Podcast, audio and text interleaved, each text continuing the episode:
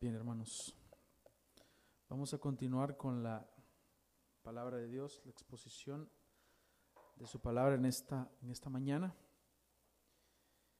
Y bueno, esta, esta enseñanza será un tanto diferente y abarcaría dos, dos domingos. Esta sería la primera parte que vamos a ver. Considero necesario poder desarrollarlo para el entendimiento de nuestra herencia reformada, de nuestra identidad. Es parte de, ese deseo que tenemos de poder estar todos en un común acuerdo y entender lo que la palabra de Dios dice respecto a ciertos temas y cómo nosotros tratamos estos temas. Así que el, el tema de esta mañana es una pregunta. ¿Siguen vigentes aún los dones milagrosos? Esa sería la, pregunta que vamos a responder. ¿Siguen vigentes aún los dones milagrosos? ¿Han notado ustedes, hermanos, que nuestra iglesia es distinta a muchas otras iglesias en la actualidad? ¿Perciben ustedes que, que somos diferentes casi en todo? Tenemos una liturgia diferente, una liturgia es el orden del, del servicio, que es diferente. Cantamos himnos, muchos himnos. De hecho, queremos recuperar la himnología que a lo largo de la historia grandes hombres de Dios han dejado un legado de himnos para que la iglesia cante, teólogos que escribieron de la palabra de Dios para que fuese cantada en la iglesia. Oramos por nuestros pecados en el culto. La predicación en esta iglesia es centrada en la palabra de Dios.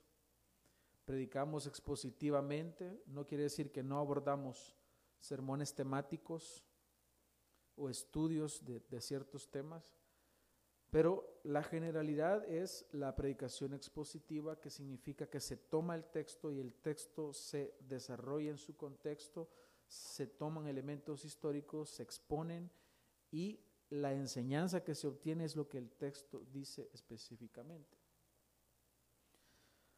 No pedimos diezmos. En esta iglesia no pedimos diezmos. Si usted quiere dar el 10% de su sueldo, de sus ingresos para la obra, eso es algo suyo, voluntario, que los demás no tenemos por qué saberlo. No se exigen como parte de una obligación. Sin embargo, creemos en el dar libremente. Es decir, según hayamos prosperado, según Dios nos haya dado, y cada quien, según propuso en su corazón, como dice el apóstol Pablo, trae esos, esa ganancia de fruto de su trabajo y da a la iglesia para que la iglesia se, se pueda mantener. Por eso creemos en el dar libremente. No hablamos en lenguas, en este lugar. Tenemos un culto ordenado, diferente. Tampoco le decimos a la gente que levante su mano o que pase al frente para que crea en el Señor. Creemos que nosotros no aceptamos a Cristo, sino que es Cristo quien nos recibe, es Cristo quien nos acepta. ¿Y cómo evidenciamos nosotros que alguien ha creído en el Señor? Pues continúa en la iglesia. Alguien puede venir una vez como un no creyente, y él escucha la palabra de Dios y la persona continúa asistiendo a la iglesia y resulta que nació de nuevo y se incorpora a la iglesia, se bautiza y ya es un miembro de, y puede ser un miembro de la iglesia. Nos centramos también en el evangelismo bíblico. Nosotros no utilizamos métodos emocionales para convencer a las personas de que vengan al Señor sino que simplemente les exponemos el Evangelio que tiene dos partes, ya, ya lo hemos dicho, una que es una mala noticia, que implica que el hombre es pecador y que está condenado, y la otra es una buena noticia que implica que Cristo, nuestro Señor, vino a pagar por nuestros pecados y que ahora da salvación a quien cree en Él. Ese es el evangelismo bíblicamente explicado. Creemos en la vigencia de los diez mandamientos como la ley moral o ley de Dios. sin, sin, el, sin quitar el guardar el día de reposo. Creemos en el reposo cristiano.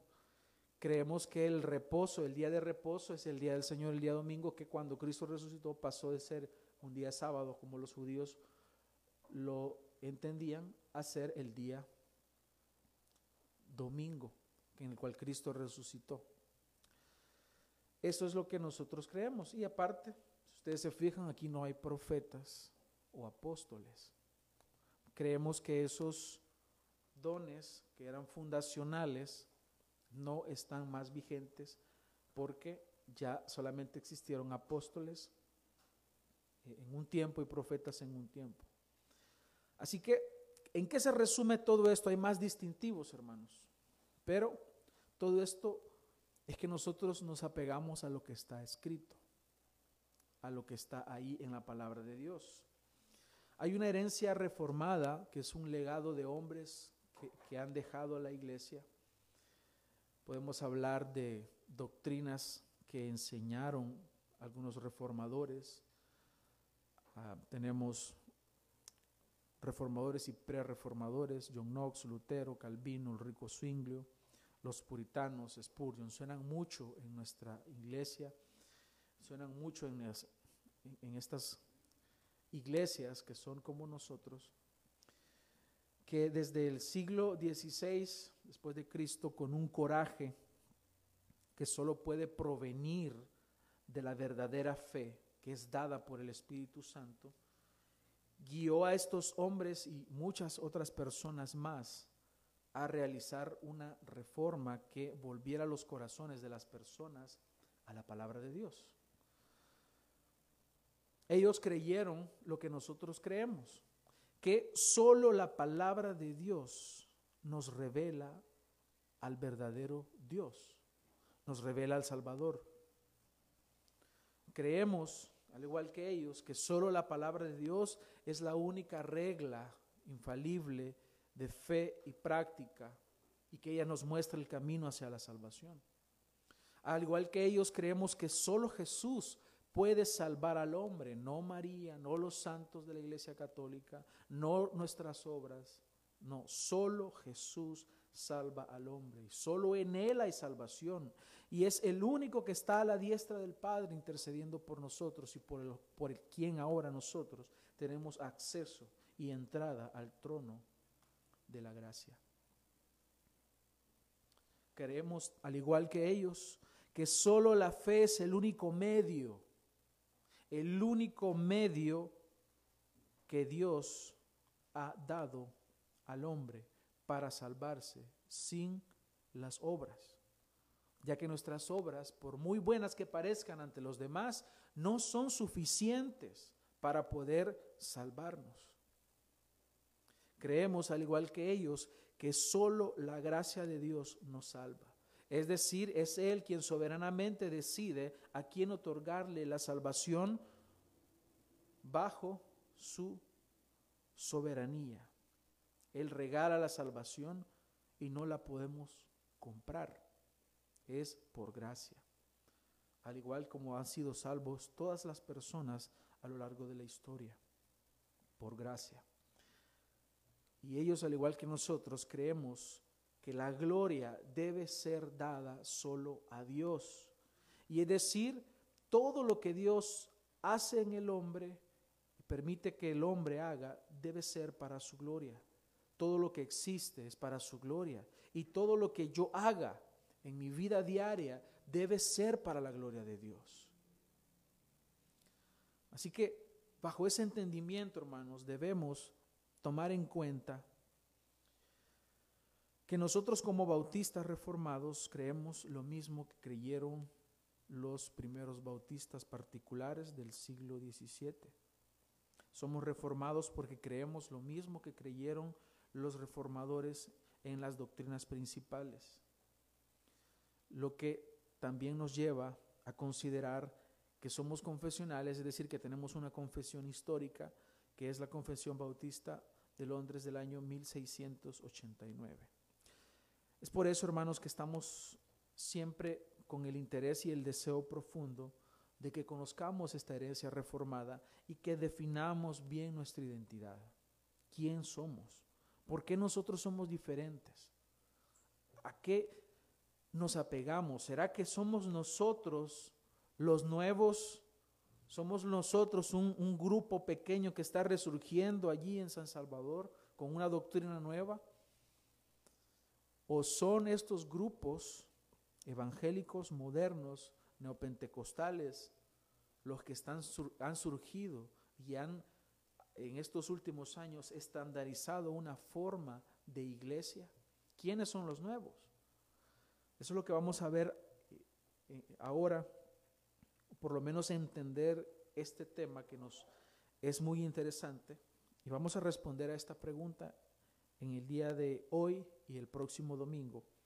¿Siguen vigentes aún los dones milagrosos o dones extraordinarios o dones de revelación para la iglesia?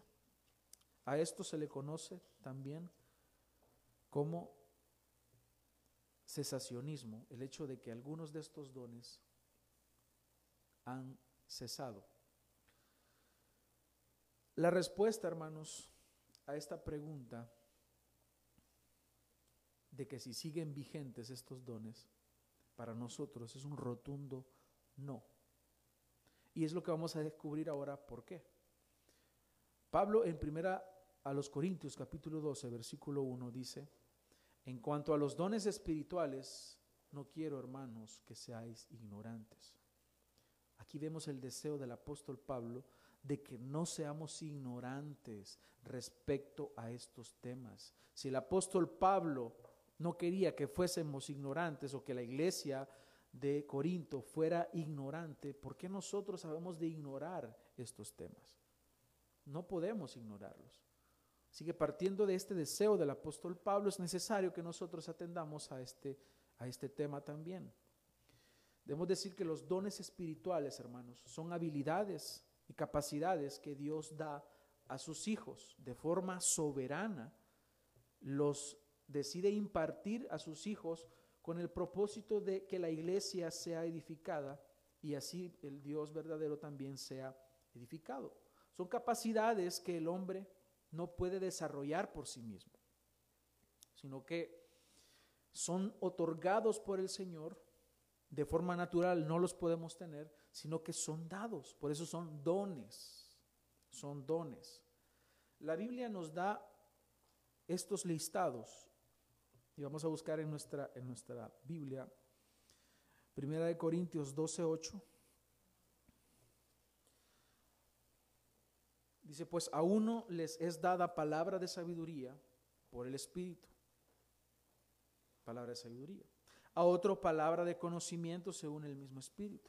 A otro fe por el mismo Espíritu. A otro dones de sanidad por el único Espíritu. A otro poder de milagros. A otro profecía. A otro discernimiento de espíritus. A otro diversas clases de lenguas. Y a otro interpretación de lenguas. Está escrito en la palabra de Dios, no es un invento. El debate no es si está en la palabra de Dios o no. El debate es, ¿siguen aún vigentes? ¿Tuvieron algún propósito especial por el cual fueron entregados y dados a la iglesia? Primera de Corintios 12, 28. Y en la iglesia Dios ha designado primeramente apóstoles, en segundo lugar profetas, en tercer lugar maestros, luego milagros, después dones de sanidad, ayudas, administraciones, diversas clases de lenguas. ¿Acaso son todos apóstoles? ¿Acaso son todos profetas? ¿Acaso son todos maestros? ¿Acaso son todos obradores de milagros? ¿Acaso tienen todos dones de sanidad? ¿Acaso hablan todos en lenguas? ¿Acaso interpretan todos? Romanos 12, 6 es el otro listado. Pero teniendo dones que difieren según la gracia que nos ha sido dada, usémoslos. Si el de profecía, úsese en proporción a la fe, si el de servicio, en servir, o el que enseña, en la enseñanza, el que exhorta, en la exhortación, el que da con liberalidad, el que dirige con diligencia, el que muestra misericordia con alegría, que por cierto ya los desarrollamos en nuestra serie de Romanos. Efesios 4:11. Y él dio a algunos el ser apóstoles, a otros profetas, a otros evangelistas, a otros pastores y maestros, a fin de capacitar a los santos para la obra del ministerio, para la edificación del cuerpo de Cristo. Dios no dejó escrita en la palabra de Dios una lista definitiva y detallada de los dones disponibles, pero en la Biblia nos menciona y podemos ver que existen dones que son ordinarios y otros que son extraordinarios. Es en los dones extraordinarios donde existe el debate entre cesacionismo en contraposición con el continuismo. Como el nombre lo dice, el continuismo es que estos continúan en su vigencia tal y como fueron eh, mostrados y dados en el primer siglo. El cesacionismo, valga la aclaración, no quiere decir, escuchemos bien esto, nosotros no decimos que Dios no obra milagrosamente. ¿Puede hacer Dios milagros? Sí. Él es Dios. Dios puede hacer un milagro. Pero los dones, tal y como se mostraron en el primer siglo, no funcionan de la misma forma no funcionan, cesaron en el primer siglo. Esta es nuestra postura, esto es lo que creemos como bautistas reformados. Debemos decir que nosotros somos cesacionistas en ese sentido y por eso es que nosotros no somos pentecostales, no somos un grupo pentecostal y no queremos serlo, porque entendemos que ya han cesado y no tienen razón de ser en la actualidad. Todo esto lo vamos a ver más adelante. Así que es por eso que nosotros respondemos con un rotundo no, que estos dones milagrosos, y hay que identificar esos, ya vamos a ver cuáles son esos dones milagrosos a, través de la evidencia bíblica, porque esos no están vigentes. Con esta enseñanza, hermanos, mi intención, que sé que va a causar, pero no es mi intención, va a causar ofensas en algunos que están en una posición contraria. Pero no es mi intención ni tampoco menospreciarles. Sin embargo, ustedes saben que nosotros como iglesia de Dios somos columna y sostén de la verdad. Y lo que la, lo que la palabra de Dios dice es nuestro deber enseñarlo, como dice primera de Timoteo 3:15, que dice, te escribo esto, le dice Timoteo, para que sepas cómo debe conducirse uno en la casa de Dios. Tienes que saber, Timoteo, cómo es que debes conducirte en la casa de Dios, que es la iglesia del Dios vivo y qué es lo que implica ser la iglesia del Dios vivo, ser columna y sostén de la verdad. Así que hermanos, debemos saber cómo conducirnos en la casa de Dios. Debes aprender a vivir como debe vivir un creyente. Porque nosotros somos esa casa de Dios, somos la iglesia, somos columna y sostén de la verdad. Por eso siempre estamos a favor de la verdad. Y tenemos que decirlo. Lutero decía, no solo eres responsable de lo que dices, sino también de lo que no dices. Y tiene mucha razón.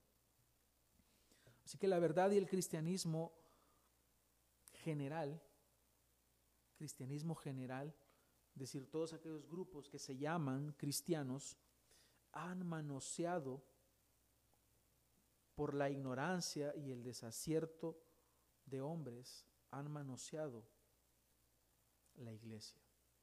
Han introducido enseñanzas erradas que han acarreado más ignorancia, confusión, burlas al nombre de Cristo y han dañado los corazones de verdaderos hijos de Dios, que han llegado con un deseo sincero de agradar a Dios y se les ha acusado aún de no ser verdaderos creyentes por no manifestar algunas de las señales que ellos consideran necesarias para tomarles como verdaderos creyentes.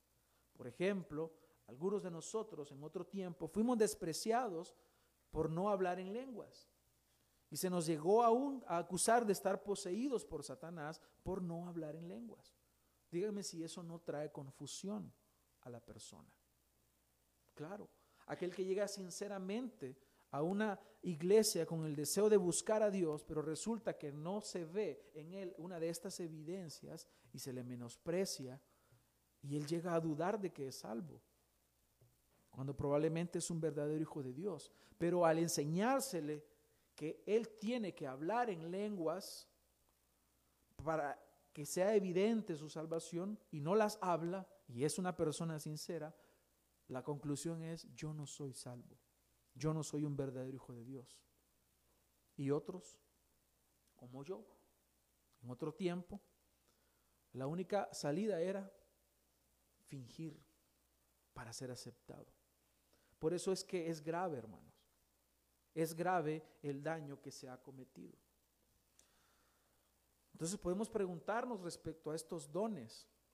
Las profecías, por ejemplo, que se dicen hoy, ¿son inspiradas por Dios? Cuando de pronto alguien se levanta en un grupo que está reunido y dicen el santo dice tal cosa. ¿Estarán en lo correcto? ¿O estos dones han cesado? ¿O las personas están hablando verdaderamente en lenguas? ¿Qué tipo de lenguas se hablaban las que están escritas en la Biblia? Entonces vamos a explorar la palabra de Dios y qué es lo que nos dice si estos dones carismáticos cesaron, puede esta posición que llamamos cesacionista, puede ser probada con la palabra de Dios. Podemos concluir algo a partir de la escritura. Entonces nosotros creemos que estos dones y señales en el tiempo de los apóstoles, que claramente están definidos en la palabra de Dios, tuvieron un momento un propósito que cumplir en el tiempo que fueron dados. El término cesacionismo proviene de las grandes confesiones de fe del siglo XVII, como la confesión de Westminster y la confesión bautista. En nuestra confesión, en el capítulo 1, párrafo 1, dice, y tanto más cuando cuanto que han cesado ya los modos anteriores por los cuales Dios reveló su voluntad a su iglesia, y continúa hablando, ya cesaron los modos anteriores. En Hebreos capítulo 1, versículo 1, dice, Dios, habiendo hablado, vamos a buscarlo,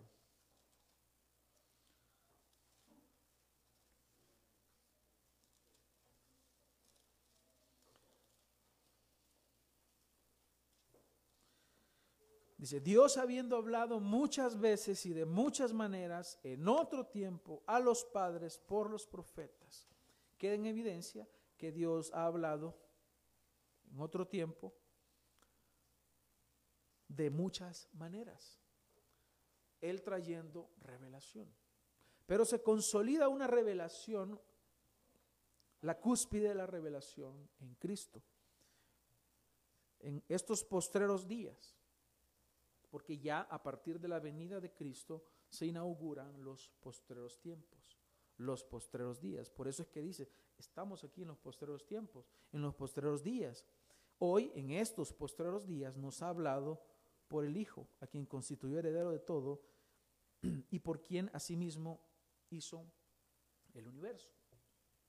Entonces, en otro tiempo, Él habló de diversas formas.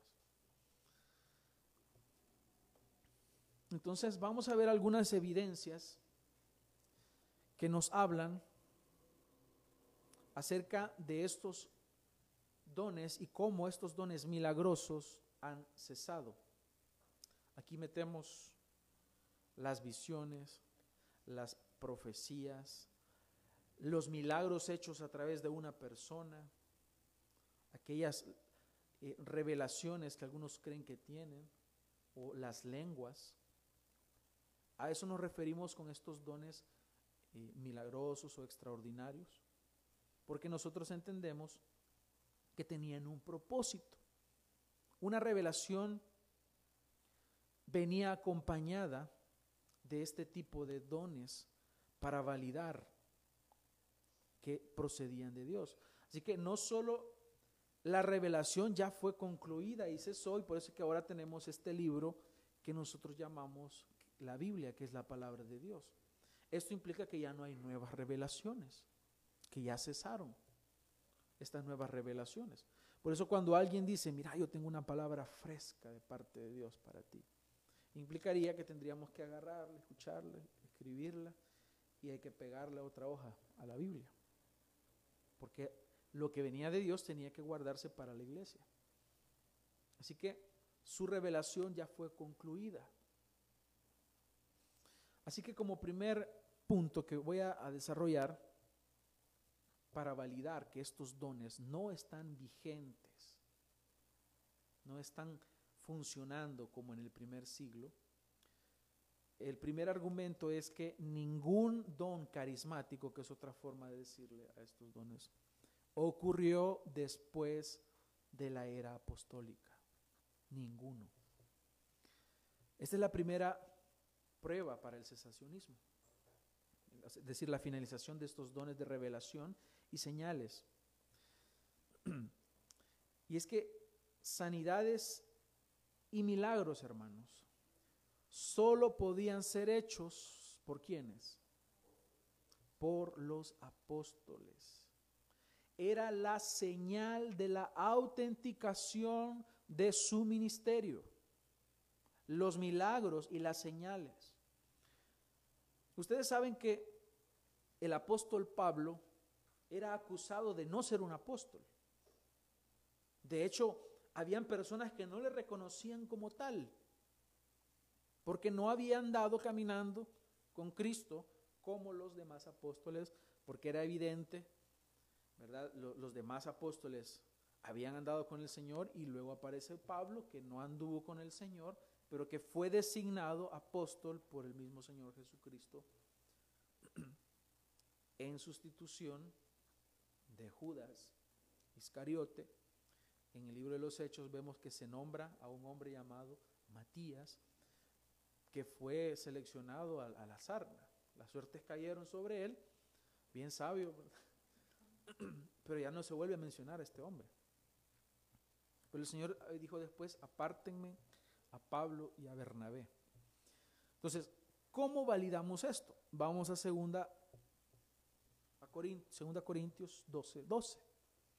Dice, el apóstol Pablo queriendo dar una evidencia de que su ministerio es válido, dice, las marcas distintivas de un apóstol, tales como señales, prodigios y milagros, se dieron entre ustedes.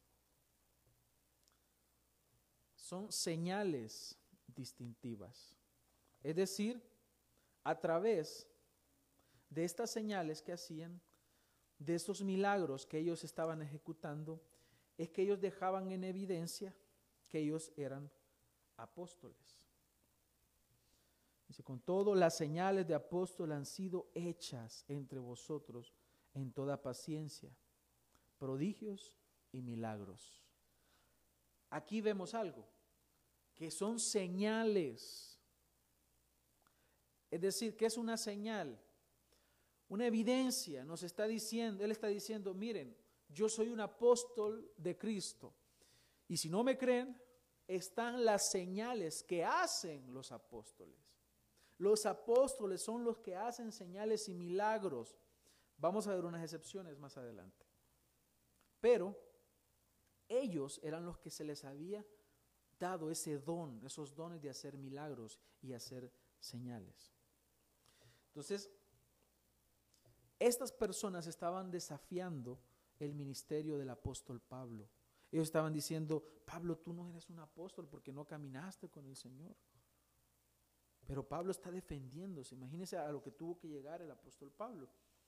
Entonces, estaban desafiando el apostolado de, de Pablo y para defenderse, él llama la atención sobre sus dones de hacer milagros de curar, de, de hacer señales milagrosas, y él está afirmando que solo los apóstoles hacen estas señales. Si estas señales fueran muy comunes, entonces él no tendría que estar utilizando esto como un argumento para defender su ministerio. No sería congruente. En el libro de los Hechos se nos dice específicamente que las curaciones, ¿verdad? O sanidades que se hacían eran exclusividad de los apóstoles. Eran ellos quienes las hacían.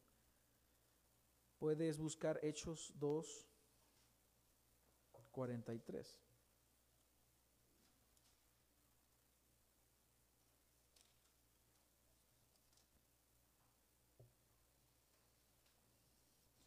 Y sobrevino temor a toda persona, y muchas maravillas y señales eran hechas por los apóstoles. Más adelante en el capítulo 5, el versículo 12 dice, por lo tanto, y por la mano de los apóstoles se hacían muchas señales y prodigios en el pueblo, y estaban todos unánimes en el pórtico de Salomón. Aquí es necesario decir también, hermanos, que un apóstol, como era alguien que había acompañado al Señor y que le había visto después de la resurrección, eran dones o oficios que solamente tuvieron exclusividad para ellos. Por eso nosotros desaprobamos, no estamos de acuerdo con aquellos que hoy en este tiempo se autodenominan apóstoles y que hasta tienen acceso por dinero recibir un nombramiento de algunos ministerios que supuestamente tienen esa unción. Entonces das una cantidad de dinero y ahora recibes un título honorífico de ser un apóstol o ser un profeta, lo cual es algo que no tiene ningún sentido a la luz de la palabra de Dios y que es deshonroso. Pero sabemos que el apóstol Pablo, él sí fue comisionado personalmente por Cristo. Él fue un testigo especial de su resurrección porque él recibió un llamado de parte del Señor. También, hermanos, es necesario decir que los creyentes necesitaban saber en ese tiempo quiénes eran los verdaderos apóstoles y por lo tanto el apóstol Pablo está dando un argumento para que ellos puedan entender que él tenía una autoridad exclusiva de parte del Señor y como evidencia de esa autoridad, él tenía estos dones de poder hacer milagros.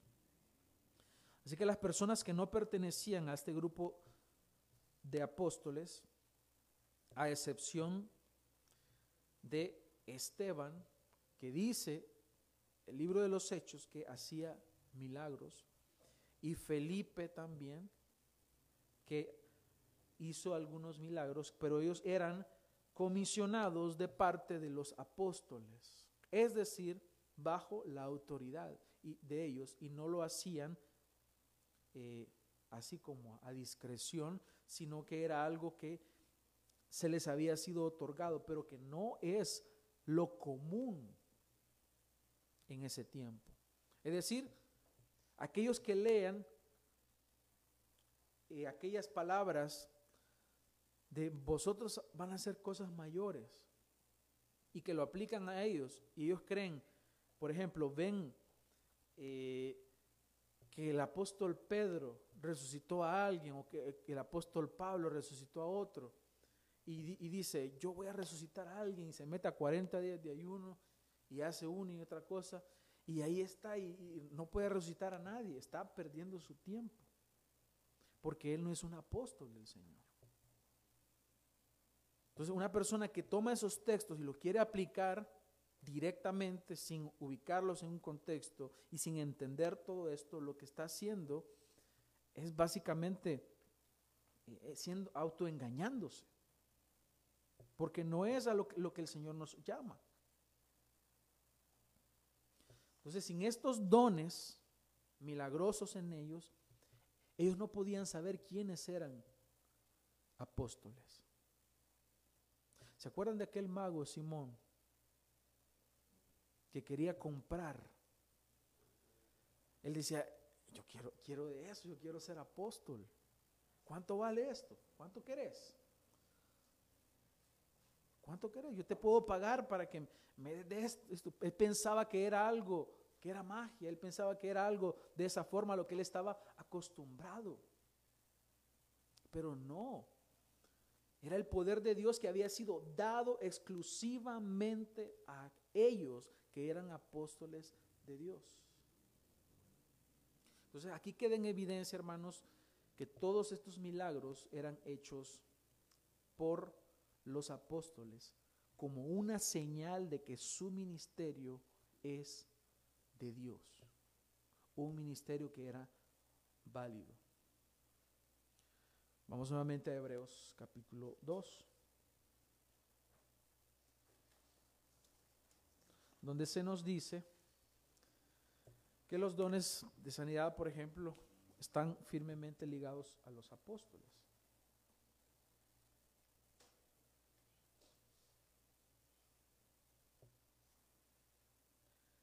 Desde el 3 leamos. Dice, ¿cómo escaparemos nosotros si descuidamos una salvación tan grande? la cual habiendo sido anunciada primeramente por el Señor, nos fue confirmada por los que oyeron, testificando Dios juntamente con ellos, con señales y prodigios y diversos milagros y repartimientos del Espíritu según su voluntad. ¿De quiénes está hablando? De los apóstoles, dice, la cual habiendo sido anunciada primeramente por el Señor, nos fue confirmada por los que oyeron. ¿Quiénes decían, nosotros no podemos callar lo que hemos oído y lo que hemos visto. Los apóstoles. Entonces, esa señal, esa evidencia de que el mensaje de salvación es de Dios, dice acá, testificando Dios juntamente con ellos con señales y prodigios y diversos milagros para validar el mensaje de Dios. Porque es que el punto no, es, no son las señales, no son los milagros como muchos hoy se enfrascan. Dicen que nosotros decimos que no existen los milagros hoy en día. Hermanos, qué milagro más grande el hecho de que tú que mereces el infierno seas salvado. ¿Acaso no es un milagro grande que el Señor ha hecho? Pero como están enfrascados en aquellas señales, en el show, por eso muchos dicen, ustedes son bien raros que no vemos gente caída ahí. No vemos gente hablando en lenguas. Que no, no las vas a ver acá.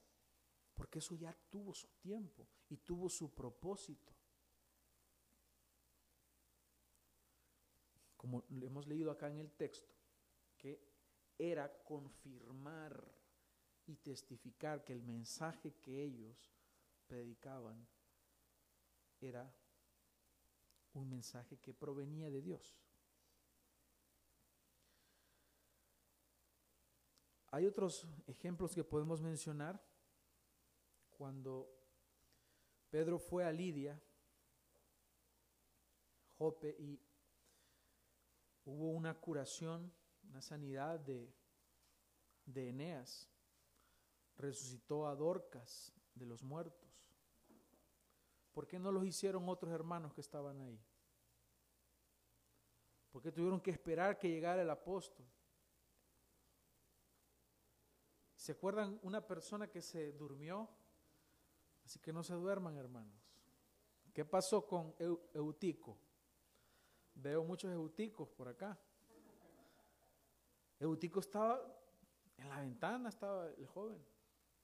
Y se durmió y se cayó. ¿Quién lo resucitó? Pablo. ¿Quién era Pablo? Un apóstol. ¿Y los demás? ¿Por qué no apareció alguien? Eh, hermano, esperen, yo creo que tengo el don. Y se puso ahí. No, porque era evidencia. E, e, esa resurrección o restauración era evidencia de que el apóstol Pablo era un siervo de Dios y se estaba confirmando su mensaje. Entonces la, idea pentecostal que las curaciones, sanidades se llevaron a cabo por numerosos creyentes, es una idea errónea, no se encuentra, no tiene sostenimiento en el Nuevo Testamento. Y ahí están todos, y por eso se llaman pentecostales, porque ellos quieren emular lo que sucedió a partir de Pentecostés. Bueno, de hecho, el libro, ¿cómo se llama? ¿Hechos de quiénes? Ahí está, hermanos. Son hechos de los apóstoles. Son, es la evidencia de que su mensaje, el que está siendo predicado, procedía de Dios. Son hechos de los apóstoles. Cuando dice el Señor y recibiréis poder, eso le gusta a los pentecostales. Cuando ha venido sobre vosotros el Espíritu Santo. Y me seréis testigos en Jerusalén, en Judea, Samaria y hasta lo último de la tierra. ¿Son palabras generales para toda la iglesia o eran palabras para los discípulos que estaban escuchando al Señor? ¿Se cumplió eso? Sí. Y ahora hasta mencionan, eh, mire, lávese las manos. No, la Biblia dice que comeréis cosas mortíferas y no os hará daño. Y después con el dolor de estómago. Hermanos, esas palabras para los apóstoles. Y ustedes en el libro de los Hechos ven cómo se cumple eso. Vemos ahí el testimonio, bueno, vemos de Pablo cuando estaba en una isla, ¿se acuerdan? Y la serpiente, ellos creían que eran dioses son dioses. No, lo que pasa es que es el Espíritu Santo que estaba obrando de manera sobrenatural en ellos para validar su ministerio. Entonces, la única vez que alguien fuera del grupo de los apóstoles hizo milagros eran los que les acabo de mencionar. Y está también Ananías, que fue el que el Señor le dijo que fuera a ver al apóstol Pablo. Y aquel hombre con un gran miedo, que es un perseguidor de la iglesia, fue él que oró por el apóstol Pablo. Entonces, eh, no existen mayores evidencias que estas de este tipo de señales y milagros que eran eh, hechas únicamente y exclusivamente por los apóstoles. Entonces, eh, nosotros nos apegamos a este registro de la palabra de Dios y creemos que este enfoque pentecostal se basa en un error, se basa en no considerar ni siquiera la historia, porque los padres de la iglesia, que es la siguiente era después de la muerte de los apóstoles, hablan que se hacían eh, cuando los apóstoles estaban, habían milagros y que habían aún dones como las lenguas, pero que éstas no seguían vigentes en la iglesia. Es decir, se ha ignorado aún el registro de la patrística. La patrística son los padres de la iglesia. Entonces, queda en evidencia, nuevamente lo repito, que estos dones milagrosos habían sido restringidos o delimitados a un grupo de personas que ya no existen, los apóstoles. En el libro de Apocalipsis se nos habla que hay doce piedras que están ahí. Se nos habla de las de los doce apóstoles. ¿no? la pregunta es, ¿a quién de esos apóstoles van a quitar los apóstoles de ahora? Si esos son los doce apóstoles del Cordero, de Cristo. Pues aquellos que se autodenominan apóstoles tendrían que quitar a uno de esos. Al apóstol Pablo, ¿será que alguien tendrá el valor de quitar al apóstol Pablo? Yo soy más digno, Señor. Hermanos, hay que ser racionales. El Señor nos ha quitado los pecados, no el cerebro, dice, dice por ahí un predicador, Augustus Nicodemos. Este es un tema, hermanos, que de alguna manera puede traer eh, cierta, eh, ciertas dudas, pero debemos apegarnos a lo que el texto nos está diciendo. Nuestro deseo, hermanos, es que vivamos una vida cristiana piadosa, congruente con la palabra. No que inventes una vida cristiana, porque no tienes que inventar nada. En este tiempo se ha complicado tanto la vida cristiana, cuando la vida del Señor es algo tan sencillo, está algo, algo tan simple. No tienes que andar buscando demonios por todos lados, no tienes que andar creyendo que, que si, si tú vas porque crees que tienes el don y oras por alguien se va a sanar, a veces se nos, se nos mueren, se mueren cuando oramos. Creemos que a veces se llega a, pensar que, que hay que hablar en lenguas para poder ser espiritual. Cuando la palabra del Señor nos ha dicho qué es lo que nosotros debemos hacer y cómo vivir una vida que agrade a Dios. Entonces vuelvo a las palabras del apóstol Pablo en 1 Corintios 12.1. En cuanto a los dones espirituales, hermanos, no quiero que sean ignorantes. Hermanos, no alimentemos la ignorancia. Leamos la palabra, estudiemos, porque esta es la vida eterna. Conocer al Dios verdadero y a Jesucristo. ¿Y cómo conocerás al Señor fuera de esto? No hay manera. Necesitas la palabra de Dios para que Él te hable, para que Él te dirija. No necesitas nuevas revelaciones. No necesitas que alguien te dé una profecía. Mira cómo han quedado de burlados aquellos falsos profetas que dijeron, ah, Donald Trump va a ganar las elecciones. No ganó. O aquellos que dijeron el Señor va a venir en el año 2012 o en el año 1900 no sé cuántos, que han dicho tantas veces, falsos profetas. Aquellos que se paran delante de los presidentes para congraciarse con ellos. Hombre de Dios, dice el Señor tal cosa, que a ti te va a dar no sé qué y que va a hacer esto y lo otro. Poniéndose ellos como, como Dios. Ellos dicen, Dios me dice tal cosa para ti falsos, mentirosos, porque Dios no está diciendo nada. Todo es de su emoción, todo es de su, de su cabeza. No podemos darle lugar a, ese, a esa ignorancia, hermanos. Debemos siempre sostener la verdad. Todo tiene que ir filtrado por la palabra de Dios. Así que este va a ser el, el único punto que voy a desarrollar de las, de, de las cinco evidencias que que tenemos. Y vamos a continuar el próximo domingo estudiando esto para que, hermanos, no ignoremos la palabra de Dios, no ignoremos estos dones espirituales. Así que eh, nos vamos a quedar acá en esta ocasión. Y mi deseo es que puedan continuar el próximo domingo aprendiendo que nos congreguemos y aprendamos esto que es necesario para nuestra edificación. Sabemos que en otros momentos hablamos de otros temas, pero hoy para el crecimiento nuestro y conocimiento de la palabra de Dios es necesario abordarlos. Vamos a orar en esta mañana.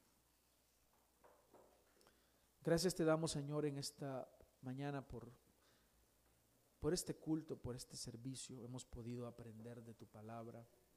Tú nos has dado, Señor, mucho. Y no tenemos manera de poder pagarte.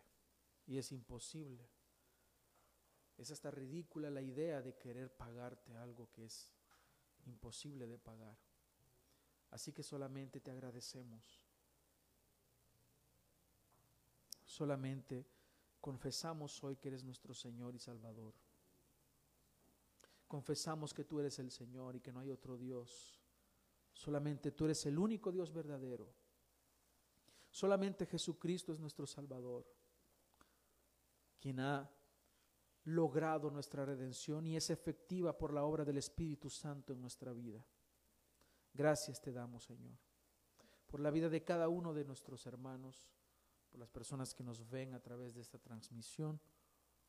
Oramos para que bendigas la vida de cada uno y que todos podamos crecer en el conocimiento de la verdad. Te ruego, Señor, que nos ayudes a tener valor para poder hablar la verdad en todo momento. Te pido, Señor, y te suplico que nos guíes, que nos ayudes a caminar, que nos ayudes a poder agradarte a ti con nuestra vida. Hoy, Señor, queremos agradarte y mañana también vamos a desear agradarte. Te rogamos, Señor, por nuestra vida. Permítenos, permítenos y concédenos el vivir agradándote. Danos fuerza, Señor. Danos fuerza para poder decir no al pecado, para alejarnos de amistades que nos corrompan, para alejarnos de ideas que nos desvíen de la verdad, para no dar cabida a filosofías o ideas que lo que hacen es desviarnos de tu palabra. Necesitamos valor para poder vivir de acuerdo a tu palabra. Porque los cobardes no heredarán el reino de los cielos. Danos valor. Danos fuerza, Señor. Aumentanos la fe. Si tenemos una fe débil, que seamos fortalecidos, Señor. Todo esto te lo pedimos en el nombre de Jesucristo nuestro Salvador. Llévanos con bien hasta nuestros hogares. Pon alimentos en nuestra mesa y permítenos estar en comunión y disfrutar de este día que nos has dado, el día del Señor. Gracias, Padre, por este momento que nos has permitido estar en esta reunión, en esta iglesia. En tu nombre oramos. Amén.